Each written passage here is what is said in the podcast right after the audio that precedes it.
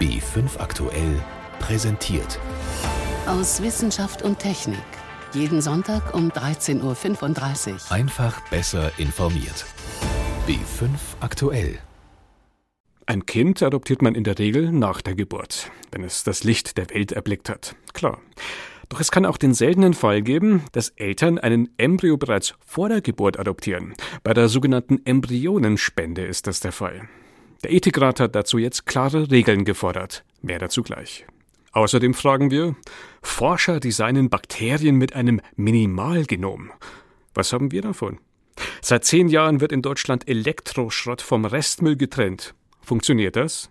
Und wir lauschen den Pottwahlen. Die sprechen sogar Dialekt. Im Studio begrüßt sie Martin Schramm. Viele Paare in Deutschland haben keine Kinder, obwohl sie gerne welche hätten. Neben der künstlichen Befruchtung können solche Paare auch versuchen, ein Kind zu adoptieren. Und das geht erstaunlicherweise nicht erst nach der Geburt, sondern auch vorher, mit einer sogenannten Embryonenspende. Die wirft allerdings jede Menge ethische und rechtliche Fragen auf. Der Deutsche Ethikrat hat diese Woche nun eine Stellungnahme abgegeben. Meine Kollegin Birgit Magira konnte dazu mit dem Medizinrechtler Jochen Taupitz reden und wollte zunächst wissen, wo genau kommen die Embryonen eigentlich her? Embryonen dürfen nach deutschem Recht nur dann übrig bleiben, wenn die Frau, für die der Embryo erzeugt wurde, diesen Embryo nicht mehr aufnehmen kann, weil sie gestorben ist oder weil sie krank ist oder auch weil sie sich anders entschieden hat und sagt, ich möchte jetzt gar kein Kind mehr bekommen, dann sind diese Embryonen überzählig, wie man sagt. Das heißt, die stammen aus einer künstlichen Befruchtung eines anderen Paares, aus einer Kinderwunschbehandlung. Genau, es sind Embryonen, die bei einer Kinderwunschbehandlung im Rahmen einer künstlichen Befruchtung erzeugt worden sind und sich dann die Frage stellt, was man mit diesen überzähligen Embryonen macht, wenn die Frau, für die sie erzeugt wurden, sie nicht mehr aufnehmen kann oder nicht mehr aufnehmen möchte. Meistens ist es so, die werden irgendwann vernichtet. So ist es. Mhm dann ist es doch eigentlich eine gute Idee zu sagen, die könnte man einer anderen Frau einpflanzen. Das ist nicht nur eine gute Idee, sondern das Embryonenschutzgesetz verbietet es auch nicht, diesen Embryo, der schon vorhanden ist, auf eine andere Frau zu übertragen. Wir haben allerdings das Problem in Deutschland, dass wir gar kein geregeltes Verfahren haben, in dem entschieden werden kann, auf welche Frau dieser Embryo übertragen wird, nach welchen Kriterien eine Auswahl getroffen wird. Deswegen fordern wir als Deutscher Ethikrat, dass der Gesetzgeber hier ein Verfahren vorsehen soll. Aber wenn die Embryoadoption eindeutig legal ist, warum ermittelt dann zum Beispiel die Staatsanwaltschaft Augsburg gegen Kinderwunschärzte, die sowas tun? Was nach unserer Auffassung, nach Auffassung des Ethikrates und nach Auffassung der meisten Juristen verboten ist, ist die gezielte Erzeugung eines Embryos in der Absicht, ihn später dann auf eine andere Frau zu übertragen. Ich weiß aber, dass in Bayern einige Fortpflanzungsmediziner der Auffassung sind, das sei doch erlaubt und deswegen ermittelt die Staatsanwaltschaft in Bayern gegen diese Fortpflanzungsmediziner. Also Embryo auf Bestellung ist verboten. Embryo, der sowieso bei einer Kinderwunschbehandlung schon übrig geblieben ist, das ist legal. Genau, wenn ein Embryo dann mal da ist, dann soll diese Lebensrettung des Embryos Vorrang haben. Sie fordern nun, die Embryospende gesetzlich ähnlich zu regeln wie herkömmliche Kindsadoptionen. Die Regelungen über die Adoption liegen natürlich deshalb nahe, weil es bei der Adoption ja auch darum geht, dass eine elterliche Verantwortung von einem Paar auf ein anderes Paar übertragen wird. Und die Adoptiveltern werden in rechtlicher Hinsicht völlig gleichgestellt mit denjenigen Eltern, die eigentlich die biologischen Eltern sind und normalerweise eben die elterliche Verantwortung haben. Wenn wir bei der Parallele zur Adoption von Babys bleiben, geht es mit Sicherheit auch um das Recht des Kindes, später über seine Abstammung Bescheid zu wissen, oder? Richtig, das ist ein ganz wichtiger Punkt in unseren Empfehlungen. Wir sagen, dass das Kindeswohl oberste Priorität haben muss und dass insbesondere auch das Recht des Kindes auf Kenntnis seiner Abstammung gewahrt werden muss. Deswegen fordern wir auch, dass entsprechend dem geltenden Personenstandsgesetz, wie das für die Adoption vorgesehen ist, eine Aufbewahrung der entsprechenden Unterlagen für 110 Jahre festgeschrieben werden soll. Dritter Punkt sind tatsächlich die überzähligen Embryonen, dass eben nicht auf Bestellung befruchtet wird, sondern Embryos, die schon vorhanden sind, eingepflanzt werden. Wie kann man das sicherstellen, dass daraus kein Geschäft wird? Das kann man sicherstellen, indem man klare Regeln äh, vorgibt. Das kann man sicherstellen, indem die Dokumentation verlangt wird und diese Dokumentation auch kontrolliert werden kann. Und das kann man natürlich letztlich mit Strafdrohungen sicherstellen. Mhm. Wo sehen Sie ethisch oder auch sozial überhaupt einen großen Unterschied zwischen einer Babyadoption und einer Embryonenadoption? Letztlich ist der Unterschied nur derjenige, dass man bei der Embryoadoption noch die Schwangerschaft herbeiführen muss, also noch ein weiterer biologischer Vorgang erforderlich ist, bis dann letztlich hoffentlich ein äh, Baby daraus entstanden ist, während man im Falle der Babyadoption ja schon ein, wenn Sie so wollen, fertiges Kind hat, schon ein geborenes Kind hat, und dieses Kind jetzt eine Chance bekommen soll, in einer möglichst guten Familie aufzuwachsen, dort erzogen zu werden. Das heißt, für das annehmende Paar ist eigentlich eine Embryoadoption fast der schönere Weg. Ist der schönere Weg, weil die Frau, äh, die Wunschmutter, dieses Kind dann ja selbst austrägt, dadurch eine intensive persönliche Beziehung während der Schwangerschaft zu dem Kind aufbauen kann. Das Kind also von vornherein ein Wunschkind ist. Also im Grunde ist die Embryoadoption eigentlich aus ethischer Sicht die bessere Lösung, aber mit dem Problem natürlich behaftet, dass auch in der Schwangerschaft natürlich Konflikte auftreten können. Was ist, wenn das Kind behindert ist, die austragende Frau es dann nicht austragen möchte? Das ist natürlich für die genetische Mutter, die den Embryo gespendet hat, auch keine schöne Situation. Sagt Jochen Taupitz vom Deutschen Ethikrat. Der US-Amerikaner Craig Venter. Er gehört zu den Pionieren der modernen Biologie. Seine Firma hat als erstes Unternehmen das Erbgut eines Menschen vollständig entschlüsselt. Und Venter ist es als erstem gelungen, ein Bakterium künstlich im Labor nachzubauen. Diese Woche hat er nun im Fachmagazin Science eine Studie publiziert, die ebenfalls aufhorchen lässt. Er hat erstmals ein Bakterium mit einer Art Minimalgenom erzeugt. Was das genau bedeutet? Tom Campbell. Die künstlichen Bakterienzellen, um die es geht, heißen etwas sperrig JCVI Syn 3.0. Sie können nichts außer überleben und sich vermehren. Und genau das war das Ziel, das die Forscher um den US-Biochemiker Craig Venter verfolgten. Eine Zelle erschaffen, die genetisch so ausgestattet ist, dass sie nur diese Minimalfunktionen erfüllt. Nicht mehr. Und auch wenn es erstmal unlogisch klingt, jahrelang an etwas zu forschen, was dann fast nichts kann, macht es trotzdem Sinn. Die einzige Möglichkeit, die grundlegende Frage des Lebens zu beantworten, besteht darin, ein Minimalgenom zu haben. Und der einzige Weg dahin zu kommen, ist eines zu synthetisieren. Die Forscher verfolgen einen Ansatz, der dem von Ingenieuren nahe kommt, erklärt Jürgen Lassack vom Biozentrum der Ludwig-Maximilians-Universität in München. Was ich nicht verstehe, das kann ich auch nicht konstruieren. Und deshalb ist es so ein wichtiges Interesse zu sehen, was brauche ich wirklich und was sind eher Sachen, die so als Add-ons dazugehören. Die Mindestanforderung an die genetische Ausstattung. Dieses Minimalgenom wird also ausgelotet. Und die ist dabei von vielen Faktoren abhängig, zeigen die US-Forscher mit ihrer neuesten Arbeit. Eine wichtige Sache ist, dass jedes Genom kontextabhängig ist. Es ist abhängig von seiner Umwelt. So etwas wie das einzig echte Minimalgenom gibt es also nicht. Der künstliche Zelltyp JCVI Syn 3.0 kommt dem, was man als genetische Mindestanforderung bezeichnen könnte, dabei trotzdem am nächsten. Aus dem bekannten Genom eines Bakteriums wurden etliche Gene entfernt und teilweise dann nach und nach wieder eingefügt, bis zur jetzigen Form. Eigentlich war das Ziel, so einen Organismus zu schaffen, bei dem die Funktion jedes Gens genau bestimmt werden kann. Das gelang allerdings nicht.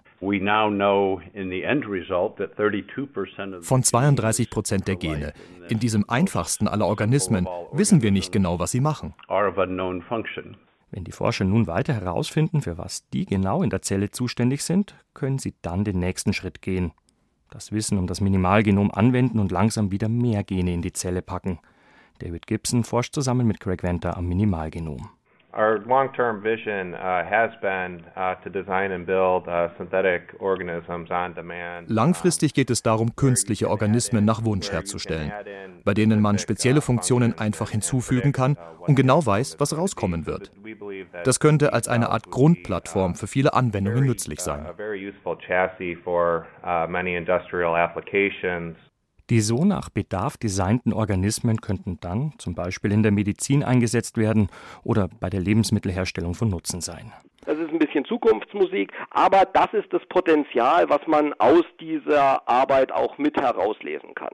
So Jürgen Lassack von der LMU München. Bis es soweit ist, werden sicher noch mal Jahre vergehen. Bis dahin bleibt immerhin der Organismus mit dem kleinsten bekannten Genom. Der taugt zwar ausschließlich zum Überleben, aber auch das war ja schon schwierig genug. Ein Beitrag von Tom Kempe. Sie hören B5 am Sonntag aus Wissenschaft und Technik im Studio Martin Schramm. Wer sich die Bedienungsanleitung zum neuen Haartrockner, Computer oder Radiowecker genau anschaut, findet es ganz vorne. Das Symbol mit der durchgestrichenen Mülltonne. Die Botschaft? Elektrogeräte gehören nicht in den Abfall. Sie gehören in den Sammelcontainer für Elektroschrott auf dem Wertstoffhof. Schließlich stecken in dem vermeintlichen Schrott wertvolle Metalle, die man gut wiederverwenden kann. Oder sollte man sagen, könnte? Denn die entsprechende Regelung ist zwar nun seit zehn Jahren in Kraft, sie funktioniert aber, obwohl sie mehrfach nachgebessert worden ist, eher mittelmäßig, wie Renate L. berichtet. Kleine Metallstückchen klimpern aus einer Sortieranlage. Das waren mal Gehäuse von Waschmaschinen, Kühlschränken oder Stereoanlagen.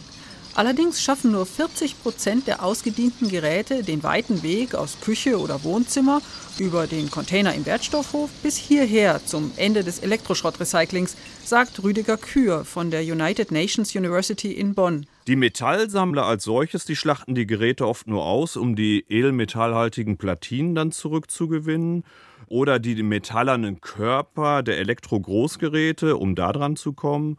Und der Rest landet dann in der Verbrennung. Metallhändler bedienen sich im Sperrmüll oder fahren klassisch mit einem Sammelauto durch die Straßen. Viele kleine Geräte hingegen landen in der Mülltonne und dann ebenfalls in der Müllverbrennung, samt Kupfer oder anderen Edelmetallen.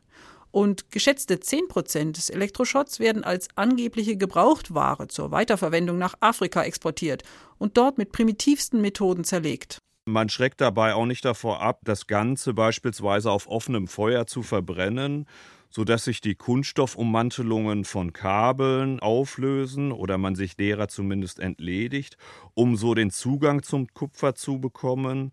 Oder man nimmt die Platinen, legt sie in Säurebäder, um Gold auszuwaschen. Und diese Praktiken sind natürlich in ihrer Effizienz einerseits sehr gering.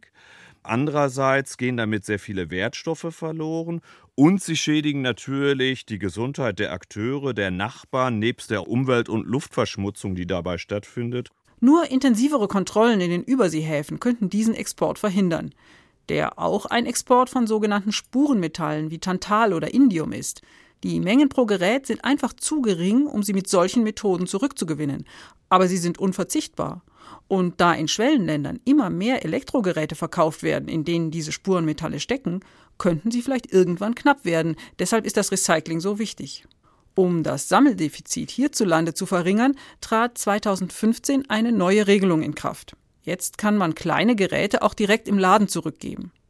Aber wer denkt schon daran, den alten Haartrockner zum Kauf eines neuen mitzunehmen? Zudem gilt die Regelung nicht für Supermärkte und Discounter, insofern darf ein durchschlagender Erfolg wohl bezweifelt werden. Als das Elektroschrottrecycling vor zehn Jahren verpflichtend wurde, war damit eine weitere Hoffnung verbunden. Die Pflicht sollte ein Anreiz sein, die Geräte recyclinggerechter zu konstruieren, also leichter zerlegbar und aus sortenreinen Materialien. Aber auch hier hapert es aus zwei Gründen. Den ersten nennt Klaus Hieronymi vom Computerhersteller Hewlett Packard.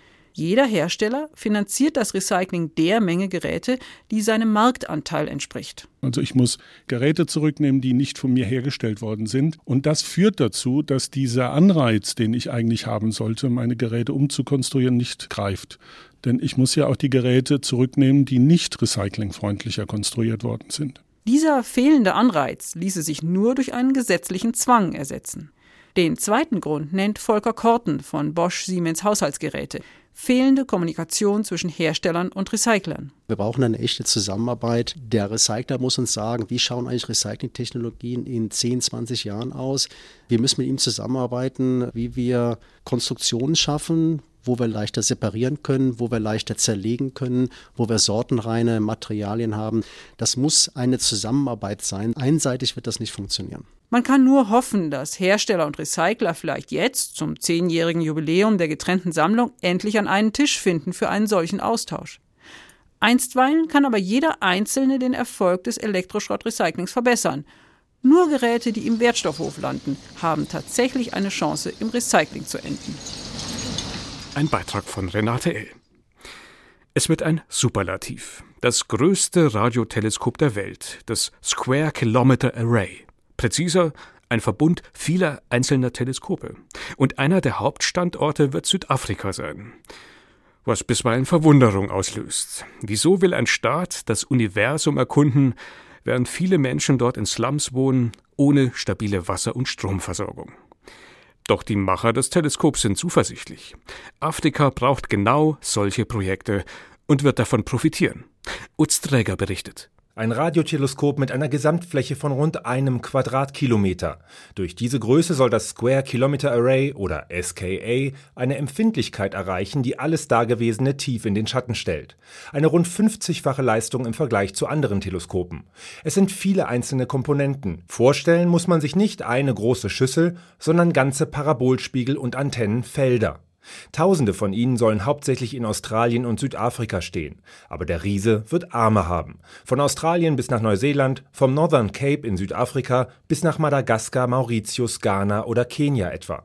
Insgesamt acht afrikanische Staaten sind neben Südafrika als Standorte für Teile des SKA vorgesehen. Die alte Geschichte, dass wir uns hier mit Lebensmittelsicherheit und Wasser und nicht mit Weltklassewissenschaft und Technik beschäftigen sollen, so der ehemalige Direktor Direktor und jetzige strategische Berater des SKA Südafrika, Bernie Fanarov, das ist ein altes koloniales Denkmuster, dass wir uns hier in Afrika mit praktischen Sachen beschäftigen sollten und dann weiterhin dem Norden die Technik abkaufen. Wir glauben, das wäre falsch. Und während Deutschland sich aus finanziellen Bedenken aus dem Projekt zurückgezogen hat, gehört neben Ländern wie beispielsweise China, Kanada, Großbritannien, Indien oder Australien auch Südafrika zu den zehn Ländern, die das SKA betreiben und mit geplanten rund zwei Milliarden Milliarden Euro finanzieren wollen. Gemeinsam will man Erkenntnisse etwa zur dunklen Materie und Energie gewinnen, Gravitationswellen aufspüren, das Universum kartografieren und in die Zeit kurz nach dem Urknall zurückblicken. Für Südafrika selbst hält Bernie Fanarov besonders die irdischen Nutzen des Großprojektes für wichtig. There's a lot of very exciting science to be done da geht es um sehr spannende Wissenschaft, aber ganz besonders schätzen wir die zu erwartenden Spin-off-Technologien, die dabei entstehen und die Kompetenzen, die wir uns dabei erwerben. Das SKA wird unglaubliche Datenmengen produzieren. Die Menge an Daten, die vom SKA kommt, wird weit mehr als der jetzige globale Datenumsatz des Internets. Daher entwickeln wir derzeit neue Computerhardware, die nur wenig Energie verbraucht. Das nennen wir Green Computing. Wir müssen diese Datenmengen auch speichern, auch das mit niedrigem Energieverbrauch und unter geringen Herstellungskosten. Herausforderungen, die Regierungen, Wissenschaft und Wirtschaft weltweit beschäftigen. Unter dem Stichwort Vernetzung und Big Data geht es darum, wie die immer größeren Datenmengen der Zukunft zu handhaben und zu analysieren sind. Wenn Autos mit Werkstätten kommunizieren oder Uhren unseren Gesundheitszustand an den Arzt weiterleiten. Eine Milliardenindustrie. Algorithmen, die zur Analyse astronomischer Messdaten entwickelt werden, können auch in Bereichen von Medizin oder Klimaforschung Anwendung finden. Was also der Vorteil ist, ein solches Projekt in Afrika zu haben, so der Sprecher SKA Südafrika Lorenzo Reynard, ist, dass es Afrika an den Scheitelpunkt der Innovation und technischen Entwicklung rund um Big Data Management positioniert. Der Ausbau von Datenhighways für die Übermittlung von SKA-Messungen wird in Afrikas Partnerländern einen Bandbreitezuwachs bedeuten, der laut Weltbank direkten positiven Einfluss auf die Wirtschaft eines Landes hat. Eine African Research Cloud, in dem Messergebnisse gesammelt werden, soll längerfristig nicht nur Astronomen, sondern auch anderen Wissenschaftlern auf dem Kontinent von Nutzen sein. Molapo Kobuela, Leiter der National Research Foundation in Südafrika, hofft aber auch auf ein Signal. Junge Leute, meine Kinder, die noch studieren, werden sich sagen, es ist jetzt möglich, Spitzenforschung hier daheim im eigenen Land zu machen. Wir fangen jetzt auch an, Top-Leute aus der ganzen Welt für Forschung und Wissenschaft nach Südafrika zu ziehen. Früher hatten wir vielleicht nichts zu bieten. Jetzt beginnt sich die Neigung zur Abwanderung, zum Brain Drain langsam aufzulösen. Ein Beitrag von Utz Träger. Um sich unter Wasser zu unterhalten, haben Meeresbewohner ganz unterschiedliche Strategien entwickelt. Buckelwale zum Beispiel singen, wieder andere, die Pottwale etwa, klicken. Hört sich fast an wie Zungenschnalzen. Allerdings nicht alle Pottwale klicken gleich. Da gibt es feine Unterschiede. Und kanadische Forscher konnten zeigen, diese Unterschiede sind kein Zufall. Wie wir haben die Wale offenbar ganz verschiedene Dialekte. Joachim Butte. Diese Pottwale hier sind nicht auf der Jagd. Zwar benutzen die Tiere ähnliche Klicklaute, um Beutetiere wie mit einem Echolot zu orten, doch diese Klickfolgen hier dienen zu etwas anderem, sagt Maurizio Cantor. They also use the same apparatus to create some mit dem Klicken kommunizieren die Tiere. Dazu benutzen sie feste Muster aus immer gleichen Klicks, die wir als Codas bezeichnen. 18 Jahre lang haben die Wissenschaftler von der Dalhousie University im kanadischen Halifax regelmäßig Wale rund um die Galapagos-Inseln im Pazifischen Ozean vor Ecuador beobachtet. Dabei haben sie die Klicklaute aufgenommen. Anhand der Schwanzflossen konnten die Forscher die einzelnen Tiere auseinanderhalten. Sie sahen, dass weibliche Pottwale Gruppen bilden, die über Jahre zusammenbleiben. Rund ein Dutzend Tiere, Großmütter, Mütter, Tanten, Schwestern und ihr Nachwuchs. Und die Meeresbiologen hörten, die Tiere einer solchen Familie benutzen dieselben Kodas. Apparently they use these sounds for coordination, like at the start of a dive that they go for. Offenbar koordinieren die Tiere zum Beispiel ihre Tauchgänge damit. Sie klicken zudem, wenn sie an der Wasseroberfläche ruhen oder sich aneinander reiben. Einzelne Tiere könnten sich damit zu erkennen geben oder zeigen, ich gehöre zu dieser Gruppe und nicht zu der anderen. Diese Klick-Kodas teilen die Tiere nicht nur mit den Verwandten des Familienverbandes. Immer wieder schließen sich die familiären Gruppen für ein paar Stunden oder wenige Tage lose mit anderen Familien zusammen, die denselben Klick-Dialekt benutzen. Es gibt im Pazifik Clans von mehreren tausend Tieren mit demselben Dialekt. Some clans tend to use more regular codas, so they're all Manche Clans verwenden gleichmäßige Kodas, Klick, Klick, Klick oder Klick, Klick, Klick, Klick. Einen berühmten Clan nennen wir Plus Eins, denn die Tiere machen vor dem letzten Klick ihrer Kodas eine Pause, also Klick, Klick, Klick, Klick. Die Kodas unterscheiden sich also im Rhythmus sowie am Schluss. 18 Jahre Beobachtung sind eine lange Zeit, aber sie genügt nicht, um die Entstehung der Kodas zu erklären. Deshalb fütterten Mauricio Cantor und seine Kollegen einen Computer mit den Daten ihrer Beobachtungen und ließen den Rechner neun Szenarien simulieren. Ob die Muster angeboren waren, ob die einzelnen Kälber sie nur von ihren Müttern lernen oder von größeren Gruppen oder ob der Zufall dahinter steckt. Nur eines passte zu ihren Beobachtungen, sagt der Meeresbiologe. Damit sich Pottwale, die in einer Region wie dem Ostpazifik zusammenleben, in Gruppen mit verschiedenen Dialekten aufteilen, muss soziales Lernen eine Rolle spielen. Mithilfe der Klickkodas finden Pottwalfamilien schnell zueinander, die sich ähnlich verhalten. Wenn sich Wale mit demselben Klicken treffen, wissen sie, dass sie ähnlich ticken. Schneizende und klickende Pottwale. Und das noch im Dialekt. Mit diesem Beitrag von Joachim Budde geht der Wochenrückblick aus Wissenschaft und Technik zu Ende. Im Studio war Martin Schramm.